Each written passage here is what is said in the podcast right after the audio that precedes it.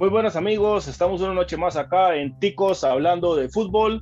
Esta noche eh, pues es una noche un poco familiar, digámoslo así, eh, para todos los escuchas que son parte de nuestra familia y no solo por eso, sino porque eh, hoy me acompaña una persona muy especial, Giancarlo Vetrano, sí señores, es mi hermano, un servidor por acá, Rodrigo Vetrano esta noche y Giancarlo, bienvenido.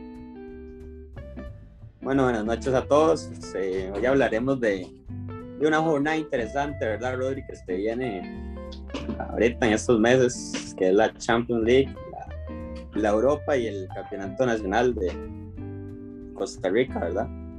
Claro que sí, hoy estaremos tocando estos temas eh, y no sin antes, pues entonces eh, indagar un poco, dar nuestro punto de vista, opinión de eh, cómo se desenvolvieron los partidos, los resultados, las dos finales que ya están este, pactadas. Y para finalizar un poco el campeonato nacional, eh, hablando sobre cómo está el campeonato, que la última fecha se viene muy cerrada y pues los resultados de la fecha anterior que fueron un poco sorpresivos. Entonces, pues no me dilato más y empezamos un poco ya en el tema, Giancarlo, semifinales de la Champions League.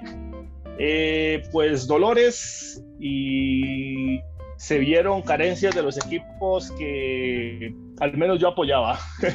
la primera semifinal, Yanka, eh, Manchester-París. Cuénteme, ¿cómo la vio? Claro, desde mi punto de vista me pareció un París que, que esperaba más, la verdad, del equipo. Pero definitivamente Pep hizo lo que tenía que hacer con el City, lo mantuvo, supo controlar a Neymar, Mbappé, ¿verdad? Y Di María, que son las, las estrellas del equipo. Definitivamente al final se vio un París muy, muy diferente a lo que jugó contra el Bayern, ¿verdad? Sí, me pareció un equipo muy mermado y recordar que en la vuelta este, no pudo ni siquiera jugar la Mbappé porque estaba lesionado, pero en la serie en general eh, pues siento que el primer partido, eh, bueno, la semana pasada hablamos bastante de él, se vio un París completamente diferente al de la vuelta. Eh, sí siento que, que, le faltó ese, ese punch, esa, esa picardía, esa experiencia, esa, no sé, esa hambre, porque viendo el partido fueron puntuales los jugadores del París que se, que se vieron con, con esa garra y, y a pesar de que Neymar del medio campo para atrás, porque para adelante se vio muy poco de él, fue, fue diferencial. Eh, siento que, que, supieron contrarrestar las, las virtudes y explotar las debilidades de, del París, exponiéndolo de una manera muy fea y además de eso dejando un resultado pero súper abultado en el global de un 4-1, o sea, un equipo como el Paris Saint Germain que termina una serie de dos partidos con un global como ese me parece desastroso, Yanka. ¿Qué, qué le parece a usted? Eh, bueno, la semana pasada hablábamos un poco acerca de, la defensa del Paris Saint Germain y en este partido creo que quedó evidenciado que es su peor debilidad. ¿Qué, opina usted acerca de, este París y, de esa defensa que además de Keylor y, y, un poco Marquinhos, que creo que es lo que más se salva este, de esta serie, como, como los vio? Sí, claro. Bueno, Marquinhos a mi parecer siempre es determinante en el París, ¿verdad? Ahí pudimos ver un palo, Marquinhos, la especialidad de Marquinhos de cabeza. A mi parecer, Kimpembe le faltó un poquito más al final del partido, ya se vio un poco con la cabeza fuera del lugar. Por dicha se pudo recuperar Florenzi, ¿verdad? Pero esa baja que, tuvo el París en el segundo tiempo de María también se vio ya ajetreado, descolocado del partido, pero de ahí no, ¿qué, qué es lo que podemos decir del París que en el segundo tiempo se vio muy, muy, muy diferente a lo que es el París en, en sí mismo, ¿verdad? Sí, en este caso, bueno, yo en términos generales, si vamos línea por línea, lo que es la defensa se la sentí un poco, un poco perdida y, también un poco frustrada porque las transiciones eh, ofensivas del de, Manchester fueron muy, muy punzantes, muy específicas. Eh, por la banda derecha, Mares les hizo muchísimo daño. Este, por la izquierda, eh, Foden estuvo muy picante. las, las transiciones que tenía o los cambios de posición que habían entre De Bruyne y eh, lo que era Foden, pues marearon a la defensa y se, se notó que, que, hubieron muchas carencias, o sea, no sabían, los defensas básicamente no sabían cuál era su marca, mucha movilidad, les robaban la espalda. Eh, siento que también ya después de ver el primer gol, el París quiso soñar con, con poder entrar en la serie, pero pero empezaron a caer en frustración. Se vio un Neymar que en ciertos momentos del partido quiso agitar la varita, pero no puede tirar solo de un carro eh, tan pesado y mucho menos contra un equipo como el City. Di María, por su parte, como usted indica, me parece que, que salió completamente del partido. Lo, Fernandinho lo, sacó, que por cierto destacó muchísimo Fernandinho. Este, me pareció eh, una de las piezas más, más destacables en esta serie eh, bueno, más en específico en este partido, porque eh, fue fundamental en ese medio campo, se notó su experiencia, eh, la picardía, sacó del juego por completo a Neymar, sacó del juego por completo a, Di María, y como usted comenta, me parece que, que el París está, por ese lado sí necesita mejorar muchas áreas este, para, para la próxima campaña si quiere volver a soñar con la Champions League. Y por otra parte, pues hablamos que, cayó. le escucho, Yanka. Claro, se vio también un, Rubén Díaz muy, muy diferente a lo que esperaba el París, ¿verdad? Un jugador súper rápido, excelente defensivo. No se, no se notaron tanto las estrellas del París por, porque el City supo manejar muy bien, eh, ¿verdad? Lo que viene siendo el ataque del París. Y desde mi punto de vista, se ganó como se lo dieron a él, el jugador del partido, ¿verdad? En el, encuentro.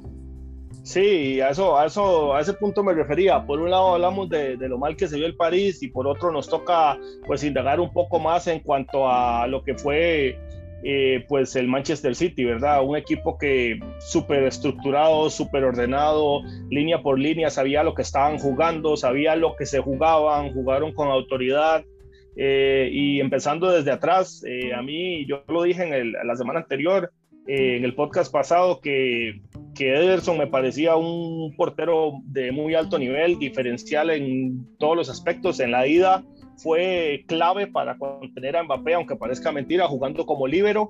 Y en este partido de vuelta tuvo intervenciones importantes, empezando por Ederson. La, la línea defensiva fue impecable y realmente parecía que tenían cinco centrales porque Rubén Díaz fue eh, increíble, se multiplicó, llegaba a todos los tiros, llegaba a todas las marcas, eh, un jugador muy atento, este, de, buen, de buen manejo de, pelota, era un jugador inteligente con, con, balón y sin balón porque eh, los movimientos durante el partido se nota que, que estudió mucho cómo se desarrollaba el fútbol de, del París y eh, pues la defensa me pareció impecable, inclusive a Sinchenko lograron sacarlo del partido eh, empezando y se notó eh, pues la experiencia del Manchester en este caso, ¿verdad? Fernandinho y compañía, su capitanía se le notó muchísimo en esos momentos en los que llegó a tranquilizar a Sinchenko cuando veían el penal que, que pues lo pitaron en primera instancia y lo revisaron con VAR y rectificaron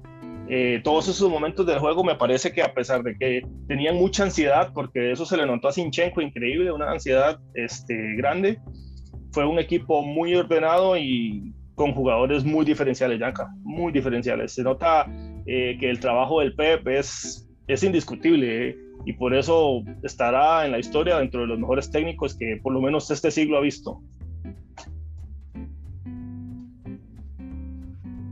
Claro, claro, igual se ve reflejado en la, posición del partido, ¿verdad? Con un 60% del Manchester City comparado a un 40% del PSG.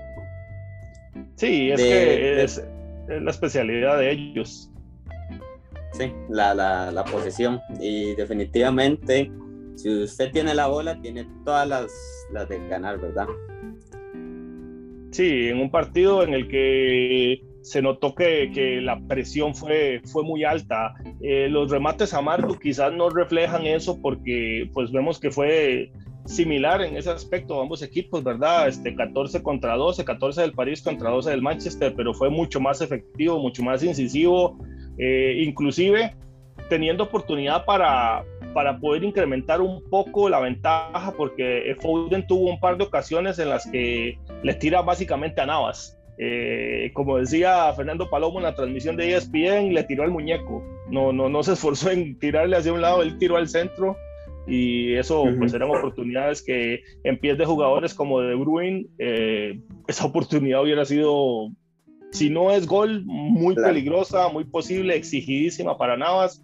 Entonces se nota mucho el trabajo. Un City que para mí es favorito a, a ganar la Champions League en este momento, pero pero antes de pasar a la siguiente semifinal, porque aquí también hay tema y telita que cortar, Yanka, que no sé si quiere agregar algo a esta primera semifinal que básicamente eh, fue dominada por el City en los dos partidos, a pesar de que el París en el primer partido, los primeros 30 minutos, dejó una impresión increíble, eh, el resultado es, muy claro. Entonces, no sé si quieres añadir algo más antes de, de pasar a la siguiente semifinal, Yanka. No, no, concuerdo totalmente con, con usted, Rodrigo, que definitivamente fue superior el City en todos los aspectos ante el París. Un partido que, que bueno, basándonos en el de vuelta, se, se notó la superioridad y, y, parece mentira, pero se hizo, se hizo valer hasta la localidad del, del City. Por otro lado, Yanka, bueno, vamos a la otra semifinal, la que más me duele a mí, para nadie es un secreto de yo soy madridista y sapricista, bueno, pero de corazón. Y ese Madrid que me tenía muy ilusionado, saber que es un equipo que ha sufrido tanto durante esta temporada, eh, ya está por las 59 bajas este, en cuanto a lesiones durante toda la campaña, un equipo que estaba peleando Champions y Liga con un Benzema rejuvenecido, eh, una segunda juventud de Modric y Cross, este, pues a mí me tenían de soñando, no, voy a mentir, yo, yo soñaba con ver la 14 y, y este partido contra el Chelsea fue un duro golpe de realidad que, le muestra eh, al Madrid todas las carencias que tiene y todo lo que necesita cambiar porque es una plantilla que dolorosamente, y por más que, que sean probablemente el mejor mediocampo del, del mundo ahorita, este, la KMC, este, son, son jugadores que ya están dejando una etapa y, y, el Madrid necesita un cambio y no, no ha podido iniciarlo y esa es la, la premisa de esta campaña. Pero no nos desviamos un poco del tema, Yanka. Eh, un partido que termina con un 2 a 0, que creo que ese resultado eh, queda 2 a 0 gracias a Dios y a Courtois, porque el Chelsea pudo atropellar al Madrid, Yanka. Claro, se merecía hasta un 5-0 el Chelsea, ¿verdad? Con ese montón de jugadas que ocasionaron, fueron muy determinantes a la hora de atacar, sería mucho más peligroso que, un Real Madrid, ¿verdad?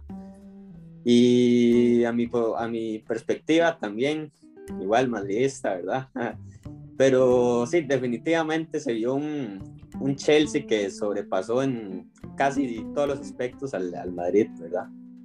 Sí, no, y como, como dijo eh, Iñaki Angulo, este periodista de Bean Sport y el dueño del canal, bueno, antiguo canal ahí en Madridistra, ahora se llama Iñaki TV, este, se notó en el partido que estaban jugando hombres contra niños.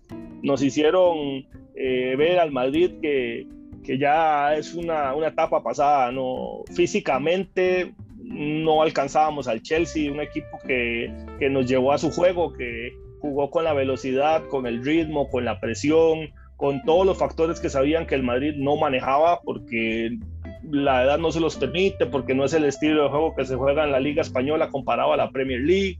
Explotaron muchísimo eh, las bajas, sabiendo que pues estábamos mal de, los laterales, eh, que por lo menos Nacho, digamos, me parece un excelente jugador, pero no, no es un lateral eh, nato como sí, igual este Carvajal, eh, por otro lado, siento que también eh, hicieron un borrado del mapa en este partido a Cross, este, eh, como, con hombres como Kanté, que es increíble, un jugador que tiene como tres o cuatro pulmones, corre cuatro partidos seguidos, no para, se multiplica en la cancha, y jugadores jóvenes como Mason Mount, que pues ni qué decir, ¿verdad? Jugadores de 18, 19, 20 años que que ya están en la élite del mundo. Inclusive hoy leí un tweet en el que Messi lo dijo. Messi después del partido dijo, este, él, Mason Mount, va a estar dentro de los mejores jugadores del mundo en los próximos 10 años. Y no me parece descabellado ni, ni alocado, es, es una realidad dura. El Madrid fue sobrepasado, un Ramos que se notó, se notó que venía de estar de baja, eh, un poco perdido en el partido, eh, tuvo que hacer demasiados retrocesos, correr sin balón eh, hacia atrás. siempre pues la experiencia le ayudó a organizar un poco la defensa, pero él este, físicamente se notaba como en un 70, 60, 75% de lo que él es. Eh, y en ese aspecto, Tony Cross, este, lo vi por lo menos 70 minutos del partido corriendo detrás de Canté. Este, y eso es, es, muy complicado. Un jugador como Tony Cross, que era el, el motor del Madrid junto con Modric, eh, tener que estar corriendo detrás de Canté, eh, pues no, no, no, iba a rendir, Yanka. Me gustaría escuchar su opinión porque, bueno, en este partido yo tengo muchísimas sensaciones y, y para ser un poco más eh, pues realista o ver una opinión distinta. Me gustaría escuchar qué, qué opina usted de ese Chelsea que, que, llega a una final contra el Manchester y que no permite que, que, el Manchester se diga favorito, porque tiene con qué, es un equipo que, que ilusiona y, y, que creo que está a un nivel superior y que en la final están los dos que merecían estar. Claro, con eso que decía de Canté, un jugador, ¿verdad? Espectacular, un jugador que recupera la bola, un jugador que distribuye, un jugador que ataca, casi que, o sea, un jugador muy completo, diría, en mi posición, conforme a lo de Mount también, que mencionaba, un jugador que se refleja mucho, que tiene mucha presencia en la cancha, para mí para mi pensamiento también Havertz fue una pieza fundamental, ¿verdad? Para el Chelsea. Sí, claro. Es un jugador que, que igual se nota mucho cuando está en la cancha. Eh, Timo, un jugador que la aceleración es espectacular, como agarraban las contras, ¿verdad?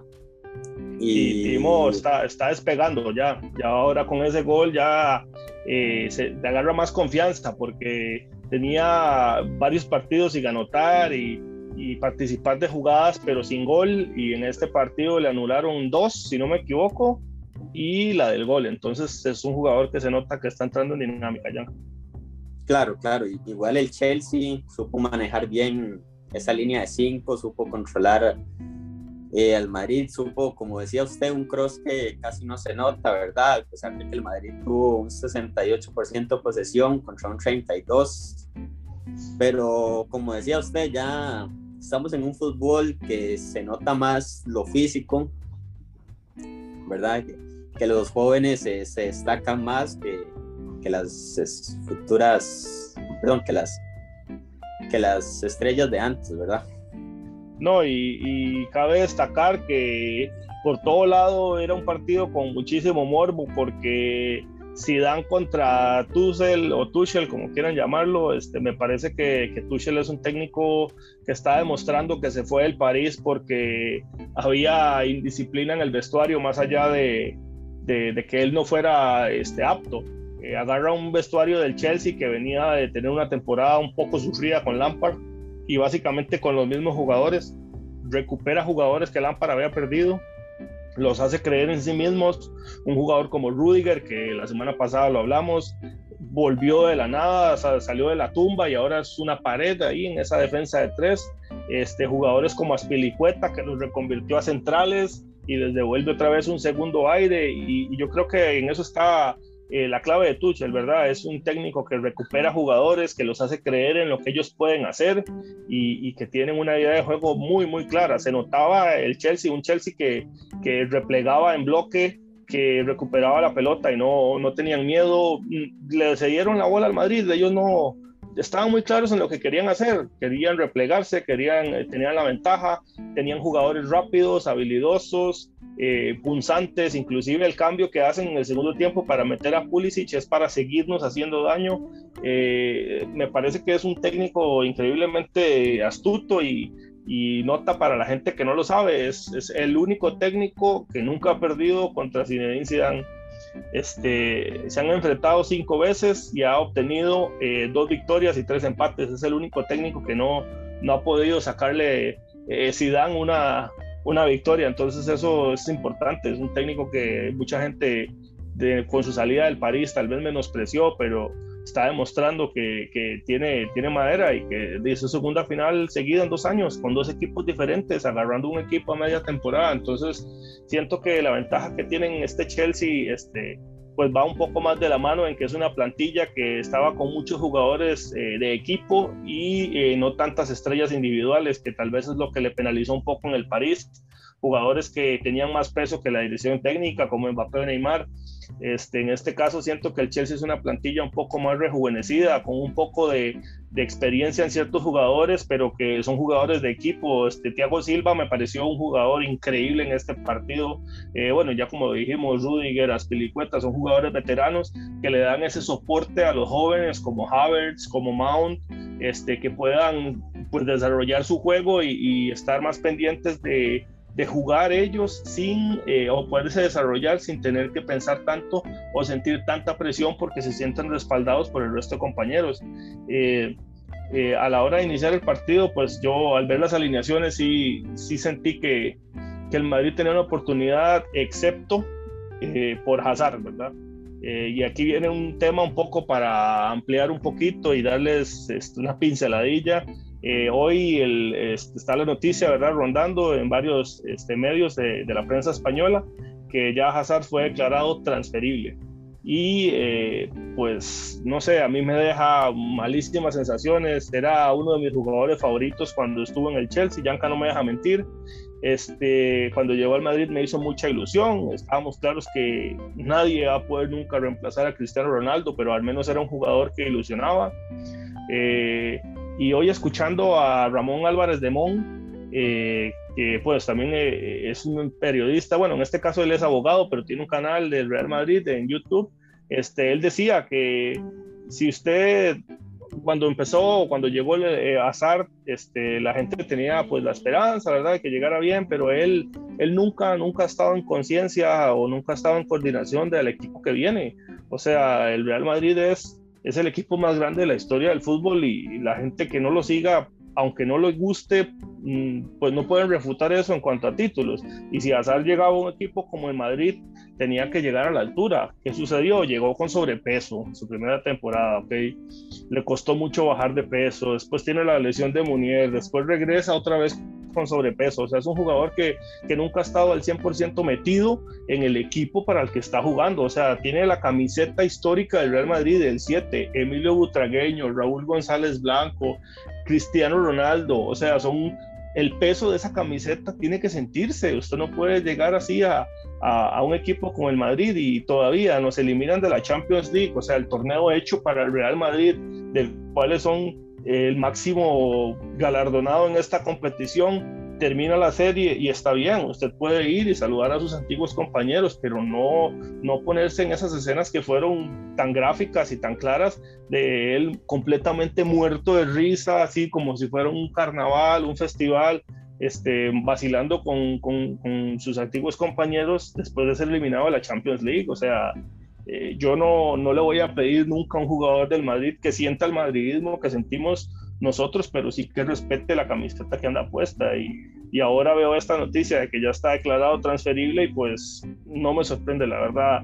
Sí, sí es importante eh, que la gente que no lo sabe, ¿verdad? A Hazard todavía le quedan 80 millones de euros por amortizar, lo cual hace que su salida sea bastante difícil. Eh, o para, para, que la gente que no sabe, Yanka, el amortizaje pues es este, los millones que, faltan por, por, los años que le quedan de contrato. Entonces esto eh, pues es un poco más complejo, lo podemos traer en otro programa, pero sí es difícil que salga. Eh, bueno, creo que me he extendido un poco, Yanka, quiero escuchar su opinión acerca de esta noticia de que Hazard está transferible, ¿cómo ha visto usted o qué opina usted de Hazard desde que llegó para que también la gente pueda escuchar su punto de vista, Yanka? Claro, desde mi perspectiva vi un, bueno, se ve un Hazard claramente que no ha tenido la continuidad que debe por las lesiones. Se ve muy diferente a lo que era en el Chelsea, ¿verdad? Un jugador determinante, clave, fundamental. Y conforme a lo que decía usted al final del partido, yo creo que en ningún jugador de primer nivel estaría feliz por ser eliminados de un torneo como es la Champions League, ¿verdad? y menos estar en ese vacilón, ¿verdad? Con los compañeros, más que todo por respeto al mismo equipo, como usted lo decía. Y no me sorprende la noticia de que lo hayan puesto a la venta o transferible, porque el, Madrid no, no puede perdonar una, una acción de estos, ¿verdad? Sí, no, no, es muy difícil y al madridismo esto, esto lo hiere, yo me incluyo. Eh, pero bueno, eso, este tema de azar va a seguir siendo noticia, así que podemos seguirlo trayendo eh, un poco después. Vamos a dar paso entonces, Yanka, si no quiere añadir nada más a esta serie, eh, a la final que quedó entonces, que es Manchester City-Chelsea. ¿Qué opina Yanka de esta final? Para mí se las trae y, y, hay un poquillo más de morbo porque el domingo juegan Yanka. Claro, claro, va a ser un, partido determinante para los dos equipos, ¿verdad? Para medirse también, ver qué, plantean los técnicos, ver cómo van a seguir jugando, ver los jugadores que van a, a ser titulares y definitivamente va a ser un partido clave para la final. No sé. a mí me parece que, Sí, me parece que ellos van a medirse un poco. Siento que es un buen partido para ensayar. Este, sin embargo, bueno, en la Premier League en este momento el Chelsea se juega la, la estadía en la próxima Champions League. O sea, eh, tiene dos opciones. Necesita ganarle al City para intentar mantenerse entre los cuatro primeros y clasificar a la Champions. Y eh, pues es un ensayo para Tuchel también para la final. Entonces, me parece que es un partido interesantísimo de ver. Eh, en el cual pues vamos a ver este, cómo, cómo, cómo se desarrollan, cuáles son las ideas. Guardiola es un técnico inteligentísimo y, y bueno, en la, en la, media inglesa también este, le hicieron una entrevista este, a Joao eh, Cancelo y él dijo que, que, a él le da mucha, mucha risa a Guardiola porque es un técnico que siempre eh, le gusta innovar y, probar cosas nuevas. Y le preguntaron también por ese cambio de posición que ha tenido durante, esta temporada este, Ilio Oliar y Nacho. Y él dijo que, que sí, que él le decía a Guardiola que él no, no creía o no, no, no iba a poder jugar en esa posición, porque, bueno, para la gente que no está muy pendiente, no sigue al City o así, esta temporada eh, al inicio el City sufrió muchísimo porque en el medio campo Rodrigo no lograba sentarse bien como, como contención o como pivote y Fernandinho estuvo jugando defensa central debido a la baja de defensas que tuvo el City. Entonces, eh, pues Guardiola se le ocurrió que iba a jugar con una estrategia, un estilo similar a la, a la defensa de Liverpool en la que Alexander Arnold se acerca un poco más al medio campo y ayuda un poco al pivote y de esta manera este, pusieron a, Cancelo a cumplir esta función. Básicamente, cuando el equipo tiene la pelota, este, Cancelo eh, avanza un poco hacia adelante y se mete hacia el centro como un interior, digamos, este, ayudando al contención, dándole soporte y de esta forma eh, pues entonces el jugador tan rápido podía recomponer si el equipo rival intentaba hacer un cambio de transición hacia la banda de Cancelo. Entonces él mismo le explica este, pues a Ili y a Nacho de la media inglesa que en la entrevista que, que Guardiola le decía, usted puede jugar ahí, usted es un jugador muy rápido, muy habilidoso y que él mismo le decía, no, no, yo no creo que pueda. Y durante toda la temporada se ha visto esa evolución y ahora ese es el, el puesto que tiene. Entonces es interesantísimo ver cómo cómo el City evoluciona y que cómo Guardiola es un técnico que, que le hace, eh, hace, creer a sus jugadores que pueden jugar en posiciones distintas y, y lo lleva eh, al terreno de juego. Entonces me gusta mucho la idea de esta, de esta próxima semifinal, eh, perdón, de esta final y de este partido del domingo para ver cómo, cómo se van a desempeñar y qué, qué van a querer probar los técnicos, Yanka. Claro, claro, un partido importante a, a observar y esperando esa final, ¿verdad? Ansioso. Ver qué van a pasar. Son equipos muy, muy, muy, muy grandes. Y esperemos, esperemos a ver cómo, cómo lo, lo plantea el Chelsea, ¿verdad? Porque el City viene a ganarle a, a un PSG que para muchos era favorito. Sí, sí, no, no, y temporadas contrastadas. Un Manchester City que está llevando una temporada de ensueño, básicamente le falta una confirmación. Si no me equivoco, este fin de semana, dependiendo del resultado, el Manchester United ya puede proclamarse campeón.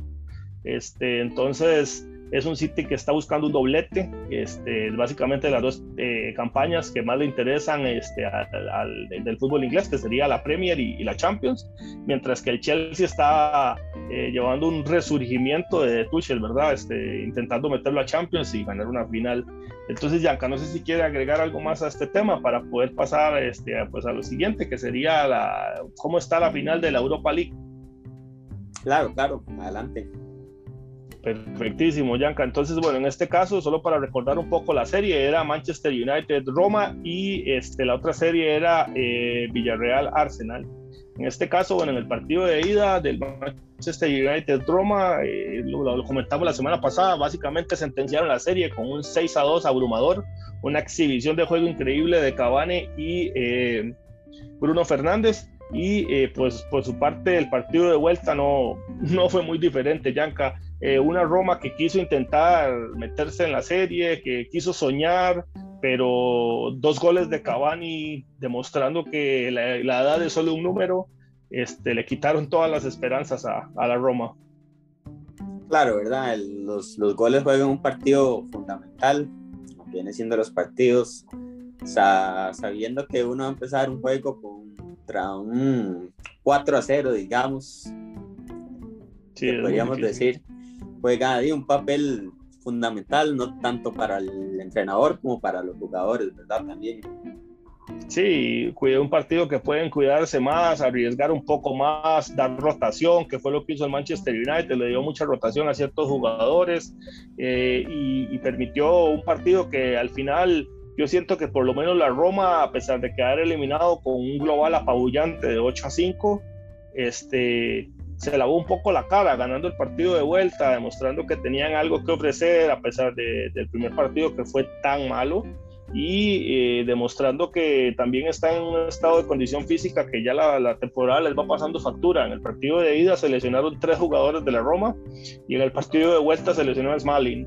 Entonces, sí, sí siento que la Roma es un equipo que en mi cabeza no estaba para que sufriera una paliza tan grande. Sí, no era el favorito de la serie, pero no, no para que fuera borrado de esa manera. Y pues de esta, de esta forma el Manchester llega a su final de Champions para intentar rescatar una temporada en la que pues ya no pelea por nada más que la Europa League.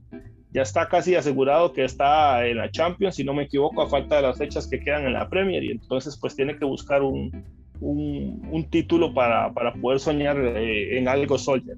Por el otro lado está la serie Yanka del Arsenal y el Villarreal, que el partido de ida pues quedaron eh, con un 2 a 1 en Villarreal y la vuelta fue un partido para tomarse una taza de té y hablar de otros temas, porque fue un 0 a 0 que demostró las carencias que tiene el Arsenal, pero sin ir más allá, un partido eh, manejado. Yanka, ¿qué, ¿qué opinas? Porque el Villarreal regresa a una final después de muchísimos años y me imagino a Juan Román Riquelme llorando porque la última vez que estuvieron, estuvieron ellos ahí. Claro, claro, hay una, un Villarreal que, que se ve no tan determinante, ¿verdad? Como lo hubiera sido el Manchester United en la final. A mi parecer, mi favorito para la final va a ser el Manchester United, ¿verdad? Que se ve con más determinación, con más gol, completamente diferente a lo que fue el Villarreal. Sí, en este caso le voy a comentar un dato que muchísima gente no sabe. Este, si algunos estuvieron viendo este, el partido del Manchester por ESPN lo sabrán, pero es importante traer todos estos datos para que la gente que pues no lo sabe se, se empape un poquito. En la historia eh, se han enfrentado cuatro veces antes de, esta final. Eh, el Manchester City, eh, perdón, el Manchester United y el Villarreal. su primer encuentro fue por una fase de grupos y quedaron 0 a 0, Yanka que fue Manchester eh, Villarreal. Su segundo encuentro fue la vuelta, quedaron 0-0, Yanka. Su tercer encuentro se toparon en una fase eh, de la antigua Copa de Europa, quedaron 0-0, Yanka. Y en su cuarto encuentro, ahí viene cómo quedaron. 0-0. Entonces, básicamente en la historia se han enfrentado cuatro veces y las cuatro veces han empatado. Así que esa racha se va a romper porque en esta final no pueden haber empates. Tiene que haber un ganador y, va a ser interesante ver, ver cómo se va a desenvolver este, estos dos equipos. El Manchester que busca salvar su temporada y y pues el Villarreal que de alguna u otra manera tiene muchísimos años de, de no sentir esta sensación de estar en una final, Yanka. Claro, definitivamente, concuerdo con todo lo que este mencioné anteriormente. Pues me parece que entonces es una final que, que va a estar bonita de ver, sin embargo, eh, creo que los bombones y los platillos se los está robando la final de la Champions, que, que pues es muy grande, ¿verdad? Y solo cabe recalcar que también esto es un dato que mucha gente no sabe, eh, que pues de los últimos, de las últimas dos campañas, por decirlo así, entre Champions y Europa League del año pasado y este, eh, la superioridad europea en cuanto a fútbol de, de, la Premier League se nota muchísimo porque ha logrado meter a siete equipos en los dos últimos años, ¿verdad? En las que son finales. Entonces, eh, bueno, semifinales y finales. Entonces cabe destacar que, que son equipos que, que, tienen básicamente Europa dominado. Y esto es preocupante para las demás ligas, como la Liga Española en este caso, que, y la Liga Italiana, pues que se nota que la diferencia de nivel es, es abrumadora. Podemos decirlo del Real Madrid y el Barcelona, Juventus, Milan, o sea, equipos, el Inter, equipos que, que, lo hacen bien en sus ligas locales, pero que están sufriendo en la Champions contra los equipos de la Premier. En este caso, Yanka, eh, no sé si gusta añadir algo más para pasar a hablar un poco del fútbol nacional. Sí, no, definitivamente concuerdo con todo lo que dice. Se ve una Premier League superior a, lo, a todas las ligas, ¿verdad? a lo que viene siendo la española, la italiana, la francesa. Se ven que el nivel que manejan ahorita es mucho más físico, mucho más directo, mucho más efectivo a la hora de verse contra equipos españoles, que es lo que mencionaba anteriormente. Sí, en este caso. Eh, se nota muchísimo la diferencia. Y bueno, vamos a pasar entonces a hablar un momento de lo que sería el fútbol nacional. Se viene eh, lo que sería eh, pues ya el final de temporada, queda una fecha y pues vamos a hablar un poco de esto, Yanka.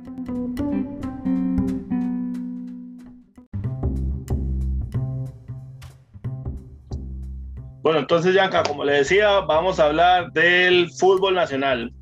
Este, ya para terminar el podcast del día de hoy, eh, vamos a hablar un poco cómo están las jornadas de la semana pasada y eh, pues cómo está la tabla de posiciones, que como les contamos el fin de semana pasado, este, estaba muy apretado y eh, la fecha final. Entonces, Yanka, este fin de semana, la jornada 21, que fue la, el fin de semana anterior, se jugaron pues los seis partidos.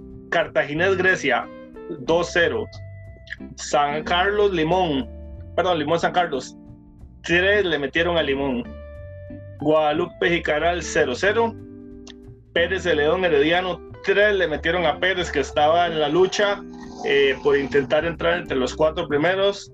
Saprisa Santos de Guapiles. Este partido fue increíble, un Saprisa por el que nadie daba nada. Le metió 3 en el primer tiempo.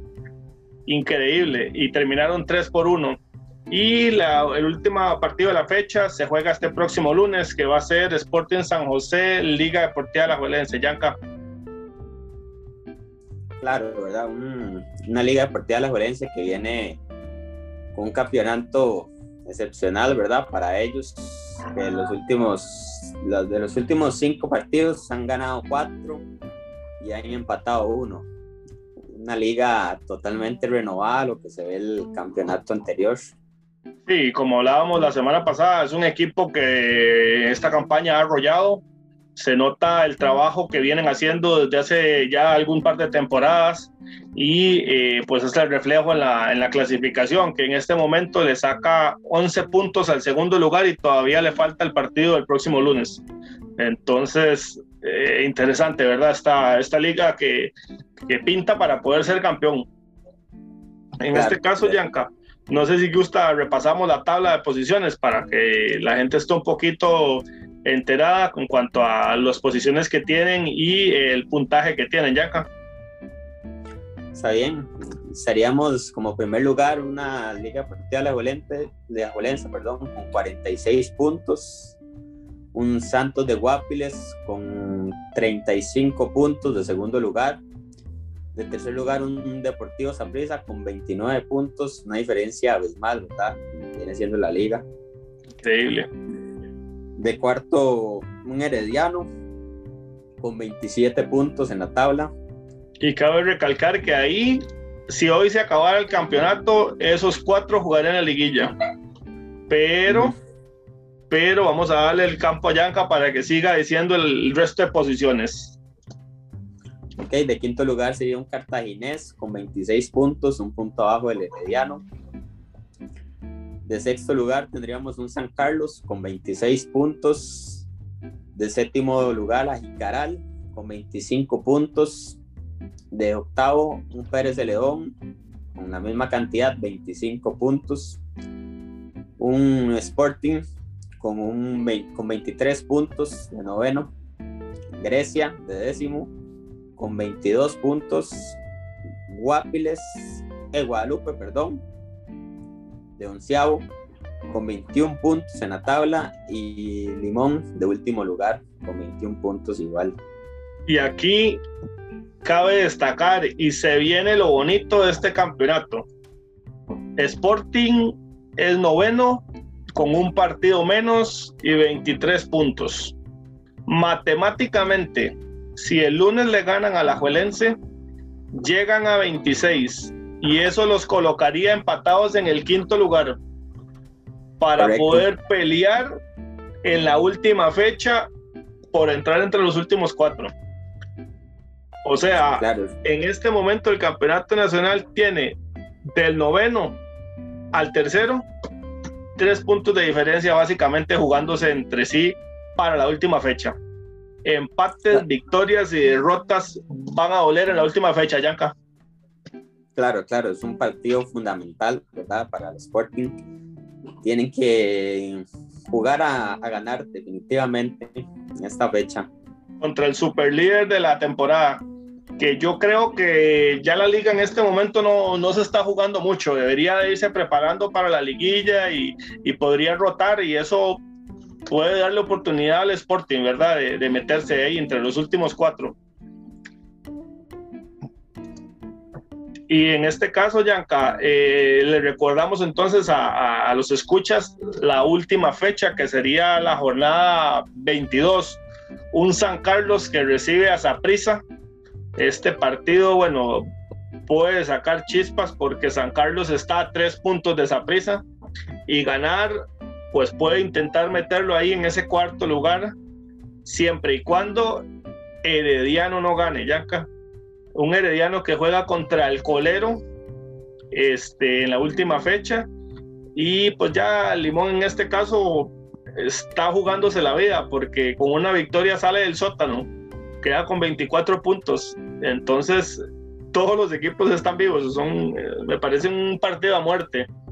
Este, el siguiente partido Pérez Celedón Sporting. Dependiendo del resultado del lunes del Sporting, aquí se pueden estar jugando los dos la vida de igual manera. El Sporting si llega a ganar el lunes queda con 26 y Pérez León con 25. Los dos peleándose un cupo en la última fecha, Yanka. Claro, claro, es un partido fundamental, ¿verdad? Para los equipos. Y como decía lo de Limón, un partido que literal tienen que ir a ganar para no quedar en esa zona de la tabla.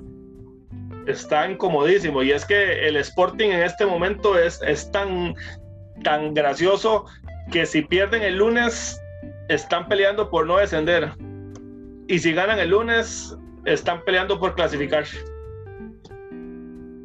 Claro, claro, es un partido fundamental para ellos. Una, una, una tabla que se las trae en la última fecha. Eh, bueno, otro partido, Jicaral Cartaginés. En este caso, bueno, Cartago se va a estar jugando el todo por el todo y Jicaral apenas un punto abajo de ellos. Esta serie sí, sí me parece que ambos necesitan 100% ganar y dependen de que Limón derrote de Diano. Esto ya aquí empiezan a jugar los resultados de otras canchas, pero los equipos están aún vivos con oportunidades matemáticas en la última fecha. Entonces, eh, me parece un, campeonato bastante bonito, Yanka. Un campeonato de un cierre muy interesante, ¿verdad? Para todos los equipos. Partidos fundamentales para muchos, para no descender, para clasificar. Y partidos que se vienen interesantes, ¿verdad? De observar para el público. No, y es que la otra fecha que es eh, Santos Grecia, estamos igual, Grecia se juega la permanencia. Y en este caso, pues Santos no se juega nada, está clasificado cómodamente de segundo lugar. No, no, no creo que vaya a exponer mucho a sus jugadores, a arriesgarse algún tipo de lesión o, o alguna mala pasada que les pueda dar. Entonces, eh, va, a ser, va a ser un partido que quizás, en mi opinión, puede ser el que menos atractivo tenga. Eh, tal vez para la mayoría de los equipos y las aficiones, ¿verdad? El único que está ahí y pendiente y que, que, va a luchar es Grecia, pero siento que es un partido un poco falto de atractivo. Y para finalizar, este, la Liga Deportiva Alajuelense eh, contra Guadalupe, que igual, Guadalupe se juega la permanencia, la liga no se juega nada. Siento que las dos últimas fechas son, oh, perdón, los dos últimos encuentros son los un poco que faltos de picante, pero los otros cuatro van a estar duro, duro, duro. Va a ser muy interesante. Además, recordarle a la gente que todos los partidos se juegan a la misma hora, este, a las 3 de la tarde del próximo jueves. Entonces va a ser este, bastante interesante y apretado el cierre. Y para la próxima semana les estaremos trayendo los resultados y cuáles son los últimos cuatro, Yanka, de esta, de esta serie. Claro, una tabla muy bonita, a mi parecer, y esperemos a ver qué, qué acontece, ¿verdad?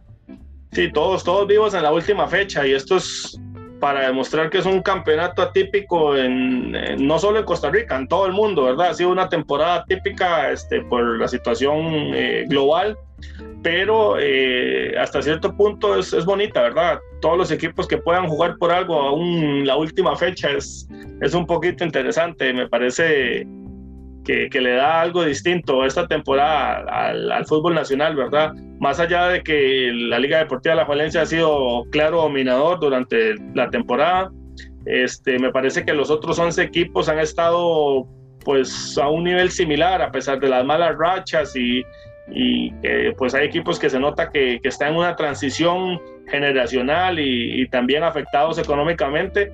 Este, es una tabla que, que, demuestra que todos los equipos están luchando y que la están pasando similar todos, ¿verdad? Les está costando mucha similar, eh, muy, muy similar en puntos y eh, pues eso entonces al final lo hace, lo hace bonito, le da un poquito picante el campeonato. Hace mucho no, no había un campeonato así tan interesante, Yanka. Claro, eso, eso, eso es lo bonito, ¿verdad? El fútbol la intensidad de, de, ver por los puntos quién, quién gana, quién se queda, quiénes pasan, es lo bonito, ¿verdad? Sí, que es el, el deporte que, que, une a todos, ¿verdad?